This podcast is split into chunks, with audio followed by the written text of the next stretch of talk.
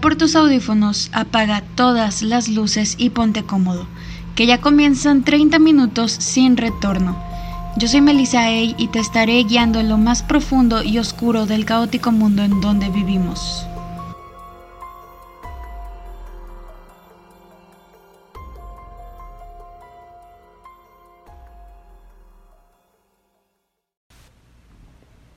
Dicen que el lugar en donde crecimos determina totalmente cómo nos desarrollaremos cuando seamos adultos. No lo sé.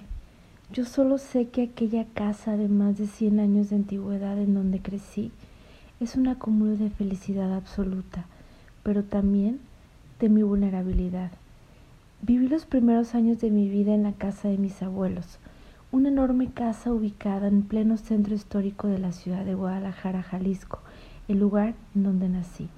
Una casa con pasillos largos, techos extremadamente altos, pisos cuadrados y millones de vivencias. Una enorme casa con más de un siglo de existir. ¿Qué tanto guardan las paredes de sus tantas habitaciones? ¿Cuántas personas lloraron, rieron, hicieron el amor y también murieron? De pequeña recuerdo vagamente que nunca podía dormir. Después del largo pasillo de la entrada se encuentra la sala del cuarto de la fachada y un cuarto situado justo afuera del primer patio. Ahí dormía yo con mi abuela, pero cuando llegaba la noche siempre me era imposible dormir.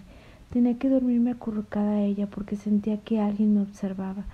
Fue así como comencé a odiar la oscuridad. Muchos años después mi madre me confesó que los primeros dueños de ahí habían muerto justo en esa habitación y que también los habían velado. Ahora todo tiene sentido, pensé. Las noches ahí siempre fueron largas, pesadas, como si fueran parte de una película de terror que nadie quiere ver. La bodega está al fondo y antes de llegar ahí está el cuarto de atrás. Ese cuarto donde por años se guardaban solo cosas sin uso y justo afuera hay unas enormes escaleras que son tan viejas que da miedo pisar y que llevan al ático lugar donde nadie de mi familia quiere subir nunca. Todo lo que sé de aquella casa hoy es porque lo fui descubriendo con el pasar de los años y tristemente también porque lo viví. Una ocasión mi papá arreglaba unas cosas de la bodega. Eran cerca de las tres de la mañana y para llegar a la bodega, además del cuarto de atrás, se encuentra un patio que tiene justo al lado un pozo.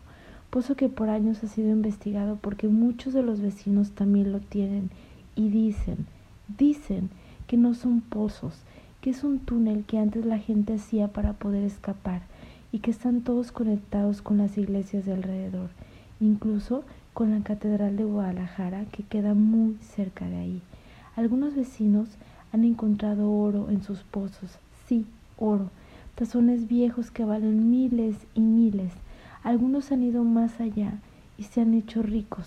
Otros, como mi familia, prefirieron tapar con decenas de maderas y cosas y no saber qué hay más allá. Esa madrugada mi padre arreglaba unas cosas. Él siempre ha sido de desvelarse mucho y además por ese tiempo trabajaba de noche y salía muy tarde. Él dice que me vio parada justo en la puerta que va al patio. Yo tenía seis años y para él fue mucho coraje verme despierta a las tres de la mañana. Vanessa, ¿qué haces despierta? Vete a dormir ya. El grito tan fuerte despertó a mi mamá. Dice que yo me quedé parada sin hacer gesto alguno frente a él durante minutos mientras él gritaba, aunque solo nos dividía la enorme puerta que hay entre el patio y la bodega, pero él podía verme a través del cristal de la puerta, sin hacer gesto alguno, solo parada observándolo, sin decir nada, sin moverme, sin nada. Como era de esperarse, él fue corriendo a regañarme Caminó rápidamente por el patio y abrió la puerta. Cuando abrió la puerta sorpresivamente yo ya no estaba. Mi mamá se despertó y fue rápido al cuarto donde dormía con mi abuela. Yo estaba dormida, profundamente dormida. Mi abuela tenía los ojos abiertos, pues se despertó de los gritos. ¿Qué pasa? dijo ella entre sueños y los ojos entreabiertos. Estaba Vanessa en la puerta del patio hace apenas como dos minutos. No es verdad. Ella se durmió hace horas, no se ha movido de aquí. Mi padre se regresó con un terror en el cuerpo, que le fue difícil superar esa situación, pues por mucho tiempo no le creyó a mi mamá que ella veía caminar a un hombre de blanco por el patio que da justo fuera del cuarto donde yo dormía con mi abuela. Como mi padre llegaba muy tarde de trabajar, mi mamá lo esperaba, o a veces simplemente ella iba al baño por la madrugada. Dos a.m. aproximadamente. Pasaba por el largo pasillo que da al primer patio con la cocina, y ella dice, aterrada, que sentía la presencia de alguien. Esas puertas son tan viejas que se abren de par en par, hermosas puertas de madera que aún adornan la cocina. Mi mamá dice que cada que pasa por ese pasillo siente esa misma presencia, pero que un día el terror se volvió más real. Vio un señor de blanco, lo vio a través de su reflejo o algo así.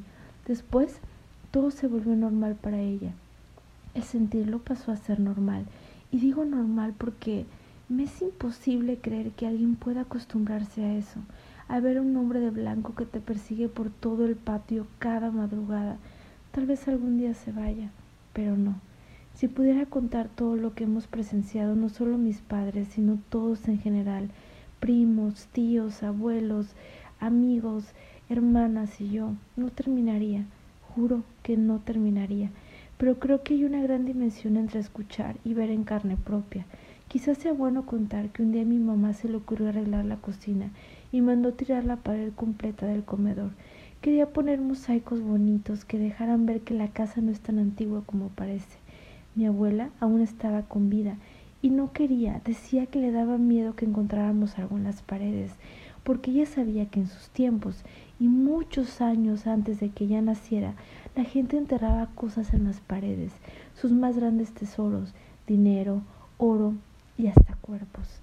Parece que mi mamá no entendió la inmensidad de lo que ella decía, porque al tirar las paredes, ojo, solo las de la cocina y comedor, encontraron unos jarrones preciosos de oro puro y algo más, algo que sorprendió a todos en mi familia. Huesos, sí, tal cual, encontraron huesos, muchos, muchos huesos. No se podían quedar con la duda y los mandaron a investigar huesos humanos. Por un momento pensaron que eran de animales o algo así, pero no, eran huesos humanos enterrados en la pared de la cocina. Solo de pensarlo me da pavor. Y qué bueno que yo era demasiado pequeña como para saber qué pasaba. Ahora me pregunto, ¿qué más habrá en todas las paredes? Mi primo Luis, uno de los siete primos que tengo, y que también en algún momento de sus vidas vivieron ahí, alguna vez y ya más grande vivió algo que lo hizo salirse de la casa inmediatamente y no querer volver a vivir ahí nunca más. Tenía alrededor de 17 años y jugaba a Xbox con mi otro primo Carlos. Él cuenta con titubeo, porque no le gusta hablar de esto, que era temprano entre comillas, las 12 de la noche para ellos, y jugaba con mi primo, cuando de pronto quiso ir a la cocina a prepararse algo de comer, quizá botana, un simple sándwich, fue solo y antes de prender la luz vio con sus propios ojos algo que lo dejó totalmente perplejo y temblando. Un señor vestido de blanco, mirándose al cuarto de mis abuelos. Él señalaba con el dedo el cuarto. Estaba vestido de blanco como si fuese doctor y era alto, muy alto, nos ha dicho a los que le hemos preguntado. Mi primo dice que no pudo contenerse y se echó a llorar por horas. Sus ojos vieron atónitos a ese hombre de blanco que probablemente sea el mismo que mi mamá vio durante años. Cabe mencionar que mi abuelo veía fuego en su cuarto, cuarto en donde durmió gran parte de su vida, así como todos, absolutamente todos, vimos alguna vez sombras, escuchamos ruidos, murmullos o vimos caer cosas frente a nuestros ojos.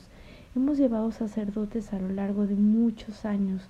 A veces la casa parece tranquilizarse como si fuera parte de una especie de magia que hace que por un tiempo todo está en paz.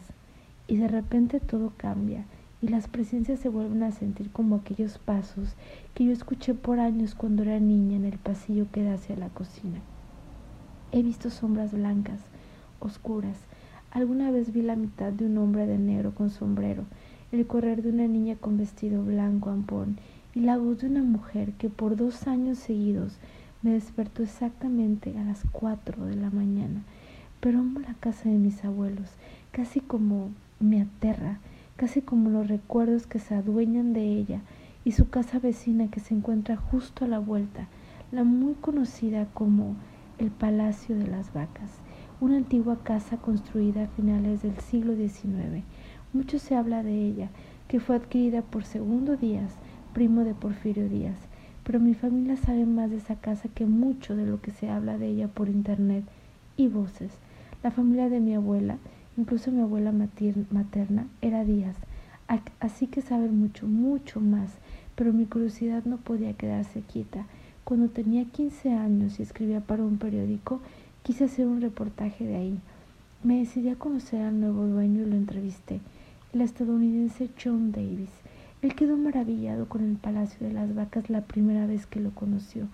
Miré sus ojos intactos, sin miedo, a pesar de ser el nuevo dueño de una casa en donde se construyeron 24 habitaciones, dos comedores, una capilla propia, cuatro patios y diez baños, y una historia más que aterradora, pero es aterradoramente preciosa. Es imposible pensar que alguna vez fue abandonada. Muchos dicen que es porque hay tantas almas en pena como para poder vivir ahí, pero aunque no lo crean, el señor Davis decidió vivir ahí desde el día en que la compró. Y solo, así es, vive solo en el Palacio de las Vacas. Recuerdo haberla conocido. Tenía tanta curiosidad por sentir el frío de esa mansión. Ansiaba recorrer sus pasillos y ver sus hermosos muebles y habitaciones tan únicas como irreales. La historia de esta casa se siente en el aire y hasta sentir escalofrío se siente único. Cuando la recorrí, mirar sus hermosos murales que aún guardan tantas memorias, murales que aún tienen la tinta del amor con el que se pintaron. Como parte de este, cuenta con murales del artista plástico Javier Guerrero, discípulo de Diego Rivera, José Clemente Orozco y David Alfaro Siqueiros, al cual se le encargó embellecer muros y techos de la residencia con 80 murales, 80 murales pintados en las paredes de todo el Palacio de las Vacas, murales que embellecen todo el palacio desde paredes y techos, y las 24 habitaciones que son tan hermosas que parecen de un cuento, un cuento del que no sabemos cuál historia es verdadera, porque el Palacio de las Vacas ha sido todo menos lo que hablan.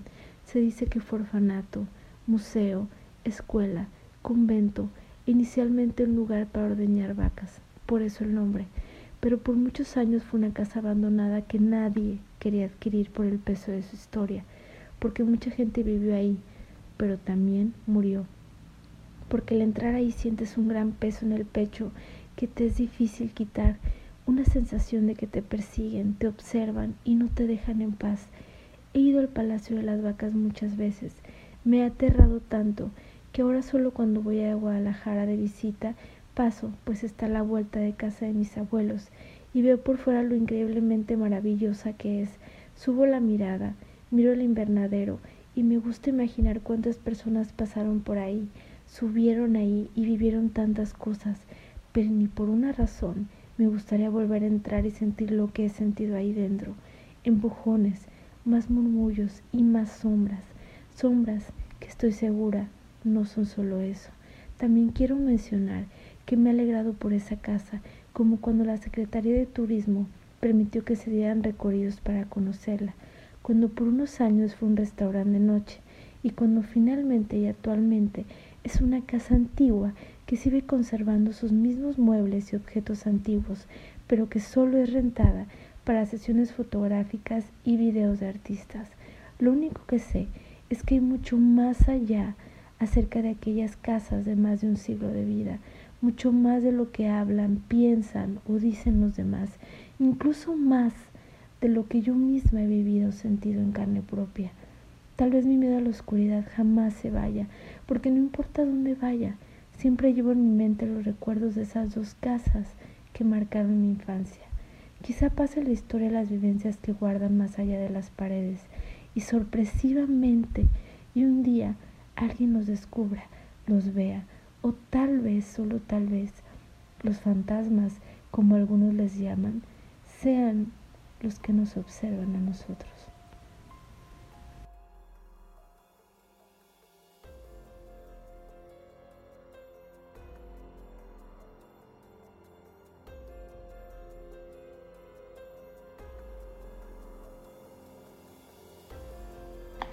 Como se habrán dado cuenta, la voz tan hermosa que escucharon no era la mía, sino la de mi amiga Vane, que nos hizo el honor de acompañarnos en este Sin Retorno número 7 para platicarnos una de sus historias paranormales. A ella la pueden seguir en Cielo Vanessa con doble S en cualquiera de sus redes sociales. Vane tiene un podcast que pueden encontrar también aquí en Spotify, igual poniendo Cielo Vanessa, en el que ayuda a personas a salir de problemas de la tristeza, de la depresión, etcétera. La verdad está muy, muy, muy bonito el podcast. Les pido que vayan y que lo escuchen. Es muy relajante además escuchar una voz tan bonita y tan tranquila que te guía hacia digamos que una paz y felicidad absoluta. Pero bueno, el Sin Retorno número 7 también va a tratar de historias paranormales. Vamos a contar muchas otras que me han estado enviando. Y espero que lo disfruten tanto como el Sin Retorno número 6 que me estuvieron comentando que les había gustado mucho. Así que seguiremos por esta línea en este Sin Retorno número 7. Espero que lo disfruten. Y sin más, empezamos.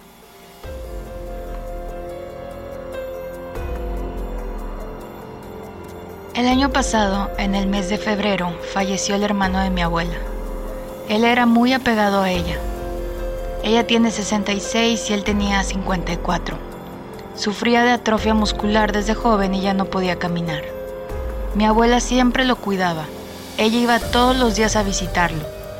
Cuando lo traía a casa, siempre lo llevaba a mi cuarto para que yo le pusiera videos que él quería en internet. Cuando era niño, siempre veíamos televisión juntos. Hasta el último de sus días decía que me quería mucho porque yo era el más bueno con él. Después de que falleció, mi abuela lloraba mucho, lloraba todos los días, bajó mucho de peso y eso nos preocupaba a todos porque es mayor de edad.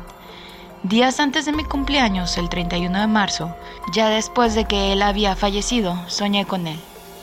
Estaba parado, de pie, vestido con la ropa que siempre le gustaba usar sus jeans y su camisa roja de cuadros. Lo vi y empezamos a hablar. Me decía que estaba feliz porque estaba con sus papás y que estaba volviendo a caminar, que siempre veía a mi abuela llorando y que eso lo ponía muy triste, que la extrañaba mucho. Le dije que le dijera a ella o que me esperara para que yo se lo dijera. Él me dijo que no quería y que yo le hiciera el favor de decirle. Me dijo también que si él se le aparecía en sus sueños, ella iba a llorar y él no quería eso. Le insistí y le dije que esperara. Bajé corriendo y le dije a mi abuela que subiera. Ella no podía verlo. Le dije que estaba enfrente de él y que por favor lo escuche. Ella empezó a llorar y le decía, hermano, háblame. Él al verla llorar desapareció. Acompaño a mi abuela abajo y vuelvo a subir al techo. Me dice que por eso no quería hablar y que yo le dijera. Al despertar cerca de las 5 de la mañana, me levanto y escucho que alguien se mete al baño. Espero para saber quién era y era mi abuela. Le dije que tenía que hablar con ella. Al contarle el sueño, ella lloró y me decía que lo extrañaba mucho, pero que cumpliría con no volver a llorar para que su alma pueda descansar. Desde ahí, la abuela aprendió a sobrellevar esto y por fin sentía paz de saber que su hermano estaba feliz y descansando en paz.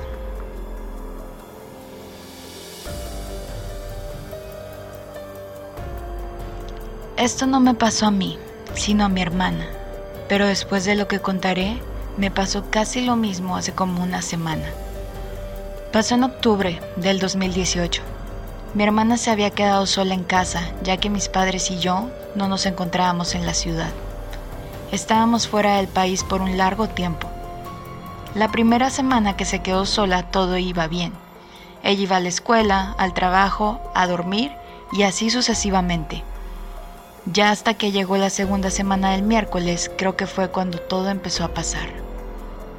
Empezó en mi cuarto. Eran las 11 de la noche. Así es como lo platica ella. Dice que escuchó al perro ladrar y ladrar antes de dormir. Se duerme y fue cuando despierta de golpe a las 2 de la mañana. Voltea y ve una silueta de un hombre parado en la puerta. Mi hermana pensó que el perro no había ladrado cuando tenía que ladrar. Pensó cosas horribles como que el tipo ya la iba a matar o la iba a violar. Dice que no se podía mover de la cama. mientras el tipo caminaba lentamente hacia ella. Nos platicó que se había hecho la dormida para esperar lo que iba a pasar. Ya cuando abrió los ojos dice que no lo tenía enfrente. Mi hermana de lo asustada seguía sin poder moverse. Lo único que podía pensar era decir salmos en su mente, ya que ella es creyente. Cuando dijo los salmos, el tipo empezó a caminar hacia un ropero grande que tenía y se metió ahí. Eso fue lo que pasó la primera noche. La segunda noche decidió dormir en el cuarto de mis padres, pero cuando llegó la madrugada empezó a escuchar cómo rasguñaban lentamente la puerta. Los rasguños se hacían cada vez más fuertes, al punto en que la despertaron. Ella salió rápidamente afuera donde estaba el perro para meterlo a la casa. Quería checar cuarto por cuarto y por toda la casa si alguien se había metido. Después de esas noches ya no había sucedido nada hasta hace dos semanas que me pasó algo a mí. Fue la semana pasada. Desperté como a las 3 de la mañana. Empecé a escuchar pasos y vi claramente como una silueta entraba por mi puerta. Caminaba lentamente hacia mi cama y no dejaba de verme. Cerré los ojos para hacerme el dormido pues no sabía qué hacer. Cuando sentí que había llegado al lado de mi cama, me quedé sin moverme. Era tanto el miedo que invadía mi cuerpo que no sabía qué hacer, pero empecé a sentir mucha adrenalina. Pensándolo mucho, desperté y di un golpe. Después me levanté y prendí la luz inmediatamente, pero no había nadie, o al menos nadie que se pudiera ver con la luz encendida. Y esto es todo lo que ha pasado en mi casa.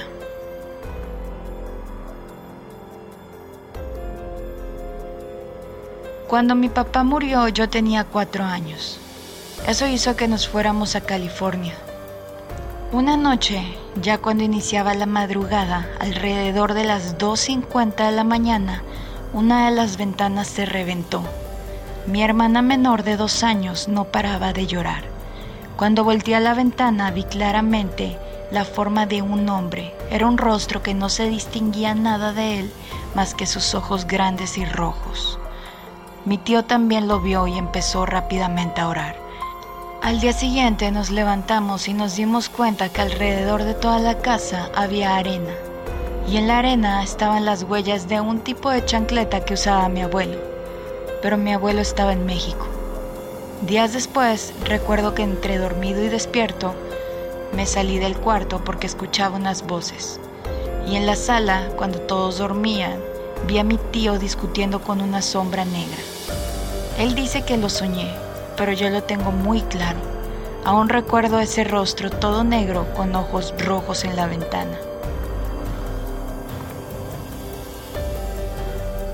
Esto pasó dos días antes de que mi padre muriera. En ese tiempo yo dormía en la sala, en un sofá cama. En esa sala hay una ventana y de la ventana se alcanzaba a ver en la calle de enfrente un árbol enorme. Recuerdo que en la madrugada alguien me habló al oído. Solo escuché mi nombre. Rápidamente desperté y al voltear a la ventana, en el árbol estaba una figura negra, como encapuchada. Traía algo que le cubría la cara, no se alcanzaba a distinguir qué era, pero solo señalaba hacia el cuarto de mis papás.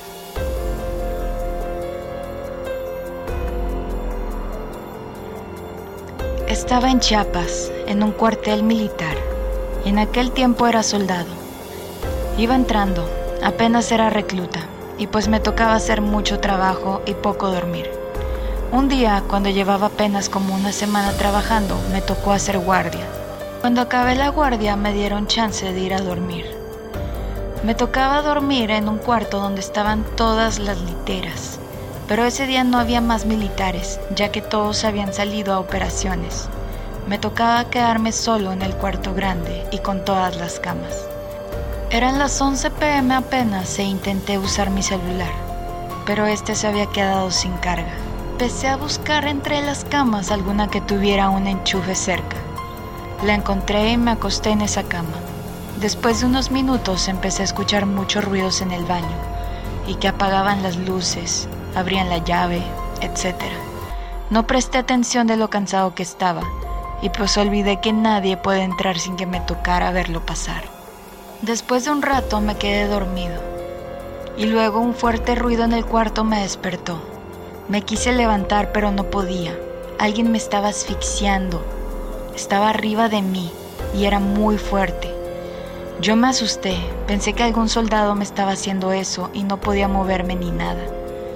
Y en eso entra un compañero a buscarme y prende la luz.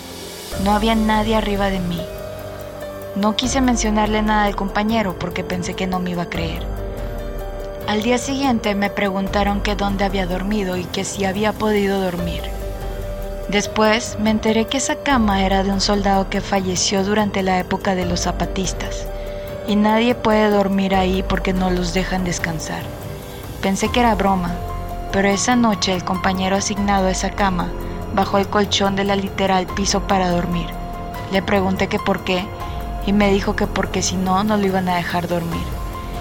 Y esto pasó aproximadamente hace tres años.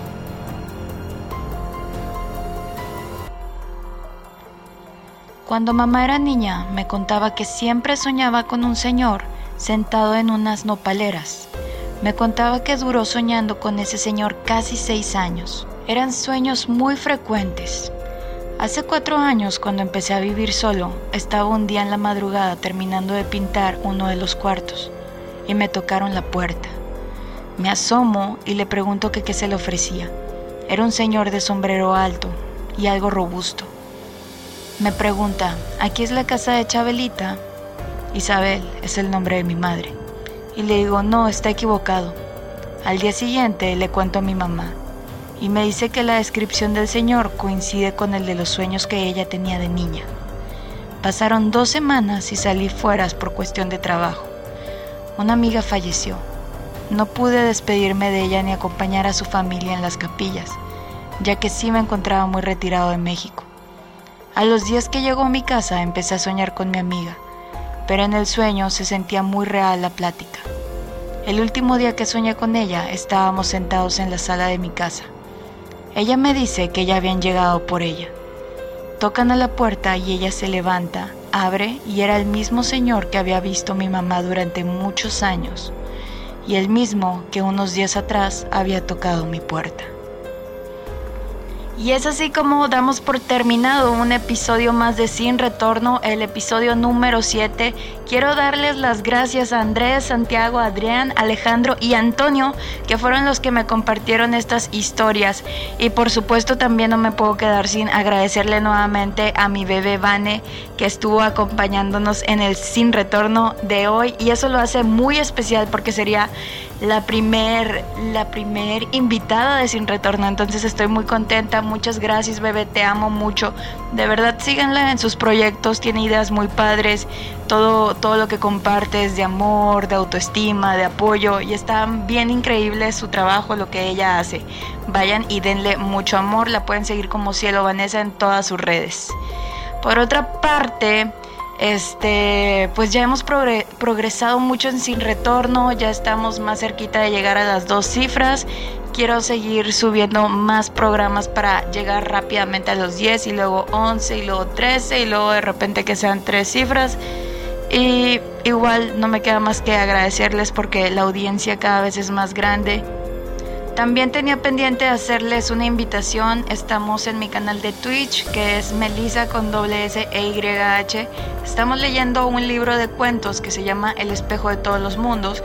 Y los temas, como se podrán imaginar, son de todos los temas que tocamos aquí también. Está muy muy interesante y pues los invito a checar los capítulos, lo que leemos y la comunidad de Twitch que está muy padre. Todos compartimos las mismas cosas. Este libro lo escribió Gibran Hinojosa y es muy muy muy bueno. Después estaremos regalando uno para que lo tengan también. Espero que les haya gustado mucho el sin retorno del día de hoy. A mí me encantó. Los siguientes tengo preparadas algunas cosas que les van a gustar también bastante. Y pues sin más, los dejo. Muchas gracias por haber estado en Sin Retorno una vez más conmigo. Recuerda que me seguirás escuchando. Hasta el próximo.